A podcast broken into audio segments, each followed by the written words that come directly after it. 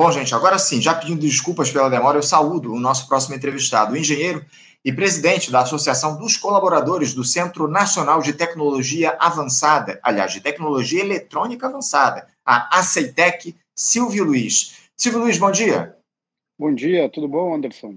Como é que estamos? Tudo bem, Luiz, tudo bem. Eu, Silvio, eu agradeço demais a tua participação com a gente aqui no Faixa Livre. A gente já está há algum tempo querendo conversar com vocês, servidores, profissionais da, da CEITEC, para fazer esse diálogo a respeito de uma decisão recente do presidente Lula, né, o, Luiz? Ele tomou a decisão, Silvio, de, de, de respeito à CEITEC. Inclusive, a gente repercutiu aqui no programa, na última semana, essa reversão da liquidação da empresa que havia sido estabelecida na gestão Bolsonaro. A CEITEC é a única empresa estatal que atua na fabricação de semicondutores na América Latina um ativo muito importante para um país que busca a soberania plena. E vocês, trabalhadores da empresa, viviam uma situação de incertezas por conta disso. Silvio, fala um pouquinho aqui para a gente, por favor, o que é que representa essa decisão do presidente Lula de manter a Ceitec em funcionamento, tanto para o país como para os servidores da empresa, por favor? Perfeito. Anderson, eu quero agradecer também aqui a disponibilização né, desse espaço, porque para nós também é sempre importante reforçar a importância né, da, da CEITEC e do que, que se, é exatamente a microeletrônica para o Brasil, né, o que, que transforma isso em sociedade. E fiquei muito contente por saber que o programa de vocês está de aniversário, então é uma honra estar aqui nesse espaço nobre, uh, depois aí da entrevista do Daniel, que foi ótima, fazendo esse contexto aí da, todo do acordo da União Europeia, que também a gente tem um cuidado, sempre observa para ver se vai impactar nas nossas diretrizes, no nosso trabalho futuramente, né? Isso é muito bom. Mas uh, tratando especificamente dessa reversão, o que, que nós temos uh, uh, percebido, assim, que foi uma, algo muito complexo, certo, de, de ser entendido, não é um tema simples. O próprio momento passado da liquidação da empresa justamente decorreu por uma falta de sensibilidade, uma falta de compreensão do que, que é uma indústria de semicondutores, a gente foge do tradicional dentro do Brasil, do modelo industrial que a gente comercializa, a gente transforma matéria-prima de uma maneira mais simples. E a gente entra em cadeias complexas que necessitam de uma mão de obra extremamente qualificada, de ambientes extremamente uh, rigorosos, que é o, a, a, questão de uma sala limpa, e de uh, mão de obra muito qualificada, porque ela tem que entender de todos os processos que são envolvidos para a fabricação do dispositivo semicondutor. Desde a linha lá do projeto, né, onde se desenham aqueles produtos, uh, tem essas dimensões críticas, cada uh, tecnologia tem o seu desafio, e depois transformar esses produtos uh, de desenhos né, em, palpáveis, que são os processos físico-químicos que vão construir o, o dispositivo em cima de uma lâmina de silício ou de uma lâmina de carbeto de silício, que é o que a gente está imaginando hoje. Então, tudo isso exige uma mão de obra muito complexa. E, e, e a sociedade ainda brasileira ela não está ainda, de certa forma, pronta de, de maneira uniforme a perceber isso. A gente percebe que existe uma cobrança imediata, que a empresa volte a ter um faturamento, que a empresa volte a vender, ter um portfólio de produtos e aonde que esses produtos vão atender a população. E aí existe uma confusão que esses produtos eles têm que estar conectados diretamente num telefone celular ou tem que estar conectado num, num, num gamer, num videogame, alguma coisa do tipo. E a gente sabe que essa indústria ela tem um leque muito grande de produtos e a gente está, como sociedade, está tão embebido dentro da, dos dispositivos eletrônicos que a gente não consegue distinguir muito uma coisa da outra.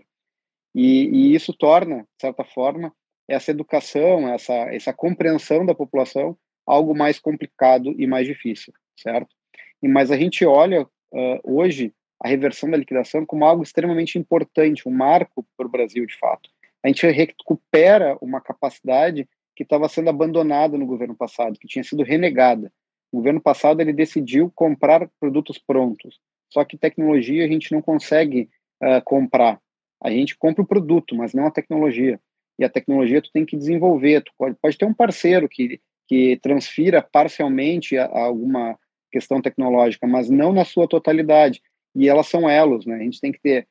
Começa lá nas universidades, onde a gente percebe que hoje tem uma saída uma desistência dos alunos para os cursos de engenharia, para os cursos de física, matemática, justamente porque eles não conseguem encontrar no, no mercado de trabalho postos onde eles sejam bem pagos, né? então, o, dentro do Brasil, e esses que têm a, a, a dureza ali, a, a, tenacidade de continuar a sua educação, eles são, uh, quando chegam numa maturidade uh, que já uh, o Estado brasileiro investiu neles durante um longo período, normalmente, já fizeram cursos de mestrado, doutorado, eles são absorvidos pelo mercado internacional. Então, isso é o retrato brasileiro.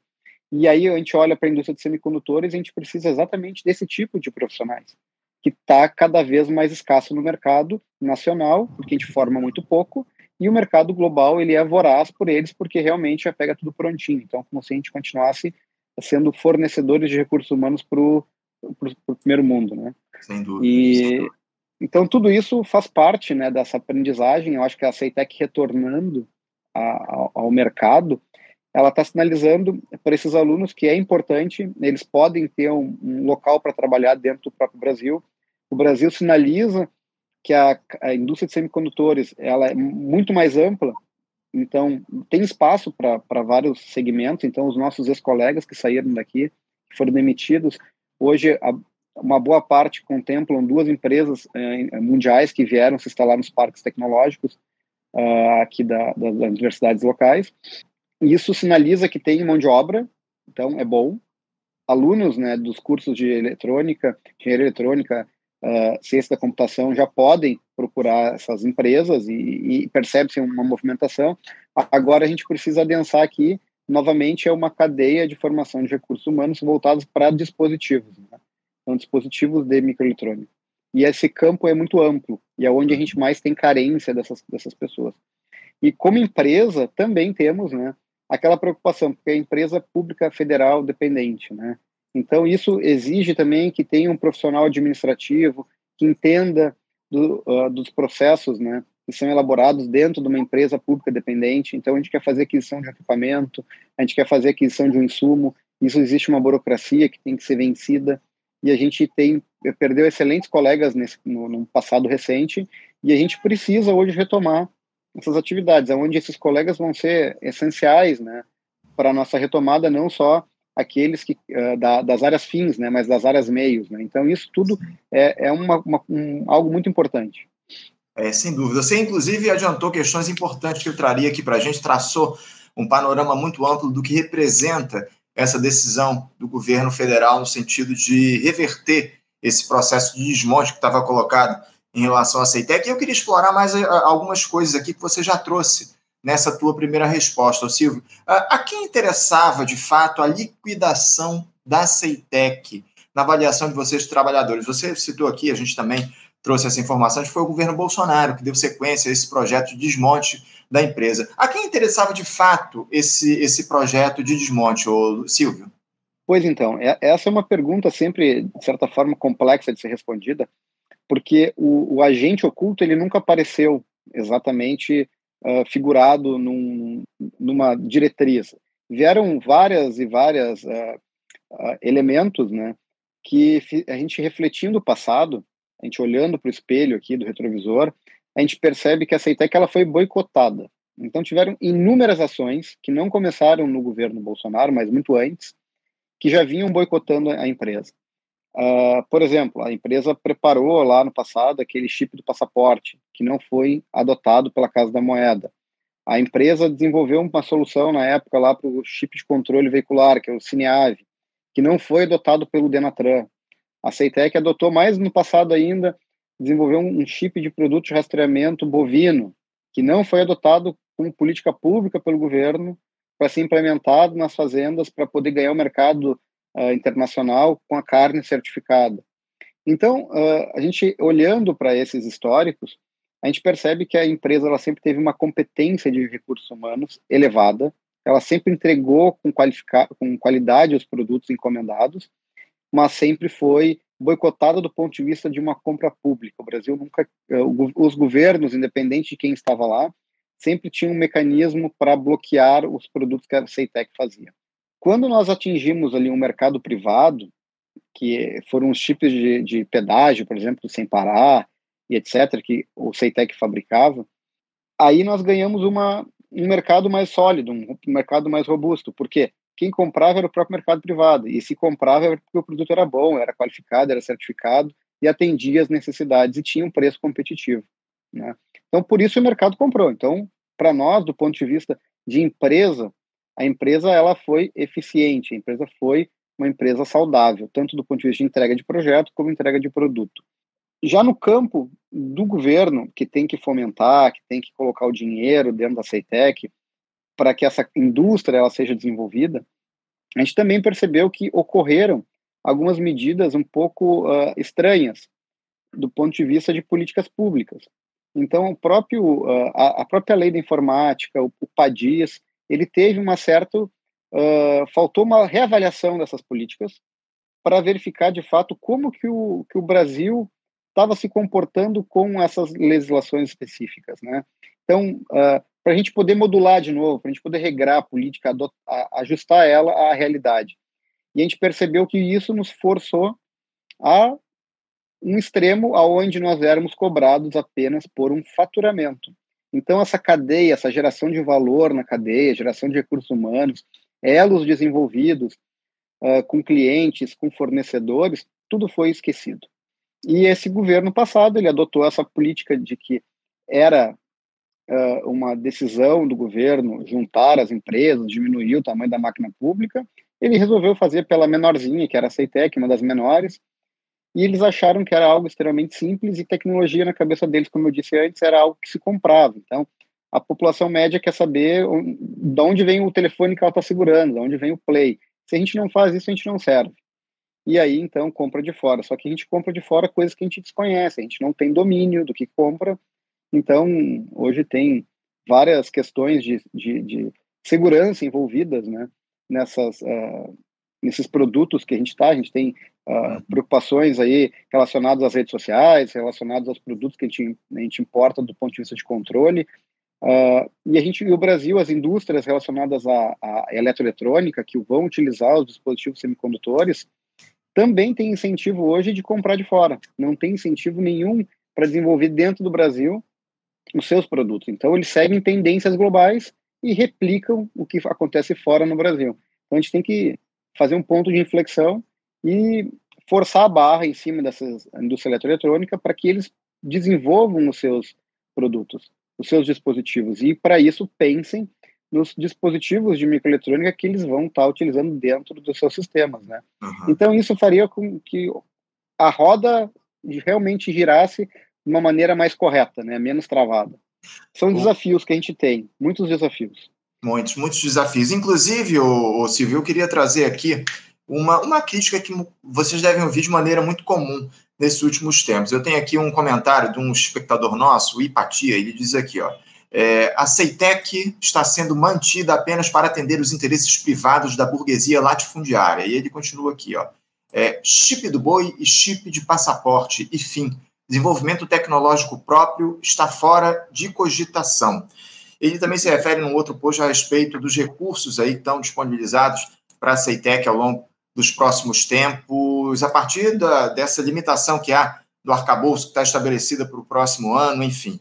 É, eu queria que você falasse um pouco isso a respeito de, de até onde a Ceitec pode alcançar, o, quais os limites estão colocados a partir dessa, dessa limitação de recursos federais aí para investimentos no nosso país diante do arcabouço que foi aprovado esse ano. É, a Ceitec ela vai continuar sendo conhecida como fabricante do chip do boi, por exemplo, o Silvio? Bom, é, como eu disse antes, eu, eu, tenho certeza absoluta que as pessoas que é, criticam a continuidade da Ceitec é porque desconhecem.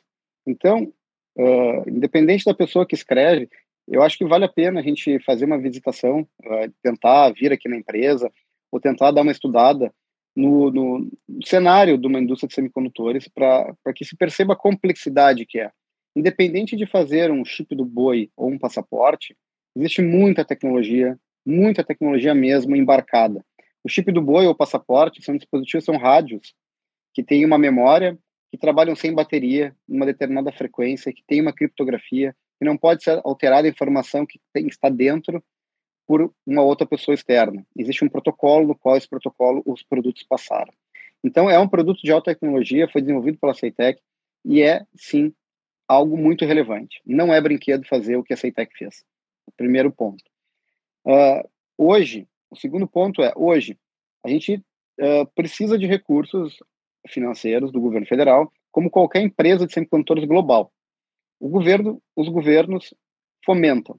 E o Brasil fomenta muito pouco. O dinheiro que a Ceitec recebeu ao longo do, da sua história é uma fração do valor investido anual nas grandes empresas, nos grandes ambientes, tanto na Europa, quanto na Ásia, quanto nos Estados Unidos. Então, o que a Ceitec recebeu é uma fração anual ao longo desse período todo de vida. E o valor que a gente está solicitando agora uh, para a retomada das atividades é um valor uh, perfeitamente uh, baixo, é um valor aceitável e é baixo o investimento, para aceitar que fazer uma mudança de rota tecnológica. Porque, como nós perdemos uma capacidade de recursos humanos, que era relacionada à atividade de projetos, de radiofrequência, uh, nós precisamos nos reestruturar dentro de, no, de um novo cenário, aonde a gente deixe de fa fabricar um produto com um valor agregado baixo, embora ele seja altamente uh, valor agregado alto tecnológico, mas valor de venda é um valor baixo e a gente começa a fazer valor, produtos de alto valor de negócio, de vendas, certo? Então, a tecnologia de potência hoje, que não é mais a de radiofrequência, são dispositivos de potência, são muito mais adequados para rodarem dentro de uma empresa como a Ceitec, em função da sua tecnologia, das suas dimensões críticas dos canais, uh, do tamanho, do throughput de wafers, do throughput de produtos que vão sair na ponta. Então, a gente de fato, acredita que esse ponto de mudança de rota tecnológica está muito bem adequado para a realidade da Ceitec, aonde então a sua fábrica vai ser envolvida junto com o seu design, junto com o seu back-end para entregar um produto para uma cadeia uh, eletroeletrônica que vai utilizar. Então isso demanda novamente os recursos humanos extraviados ao longo desse período que foram jogados fora, né? a gente tem que recontratar essas pessoas, a gente tem que fazer uma readequação do parque, comprar alguns equipamentos e reformar outros equipamentos para adequar ao novo nó tecnológico. E quem duvida de que eu estou falando é um, algo factível, eu peço que olhem dentro do site da associação, né, do accceitec.net, dentro do site da própria Ceitec, e pesquise nas, uh, o, o, o que é uma indústria de semicondutores, os valores envolvidos numa indústria de semicondutores, os tamanhos das, das plantas de sala limpas, e vocês vão perceber no final da história de que a Ceitec é algo muito enxuto, muito bem acertado e que a gente tem uma proposta muito boa para ela.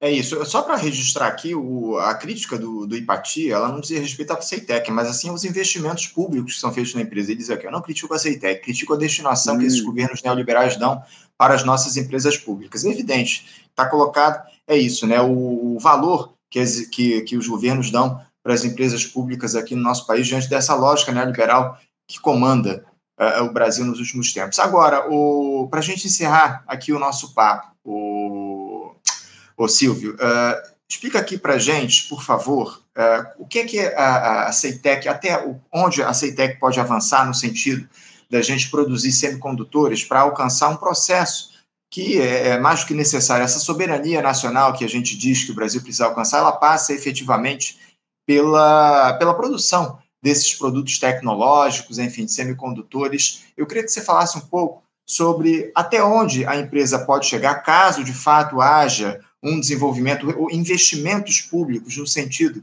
de promover uh, avanços nesse sentido, da busca pela soberania tecnológica, até onde a empresa pode chegar, enfim, e como é que a Ceitec pode atuar para oferecer espaço a essas pessoas, que você muito bem citou aqui, esses estudantes, esses é, pesquisadores que acabam saindo do país por conta da falta de oportunidades que há aqui no Brasil para o desenvolvimento do conhecimento tecnológico. Fala um pouquinho sobre isso, onde, até onde vocês acreditam, vocês trabalhadores, servidores da Ceitec, acreditam que ela pode chegar e como é que ela pode agregar esse conhecimento dos, das, dos estudantes, enfim, dos pesquisadores que são formados aqui no Brasil e acabam saindo por, do país por conta da falta de oportunidades.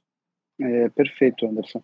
É, bom, nos últimos três anos, né, com, esse, com essa questão da liquidação, a gente conseguiu ter um grupo de trabalho muito robusto, conhecedor dos diversos nelos, né, de uma indústria de semicondutores. Então, nós temos um grupo que contém especialistas ali na parte de projetos, especialistas na parte de fabricação, especialistas no, na parte de encapsulamento no back-end final.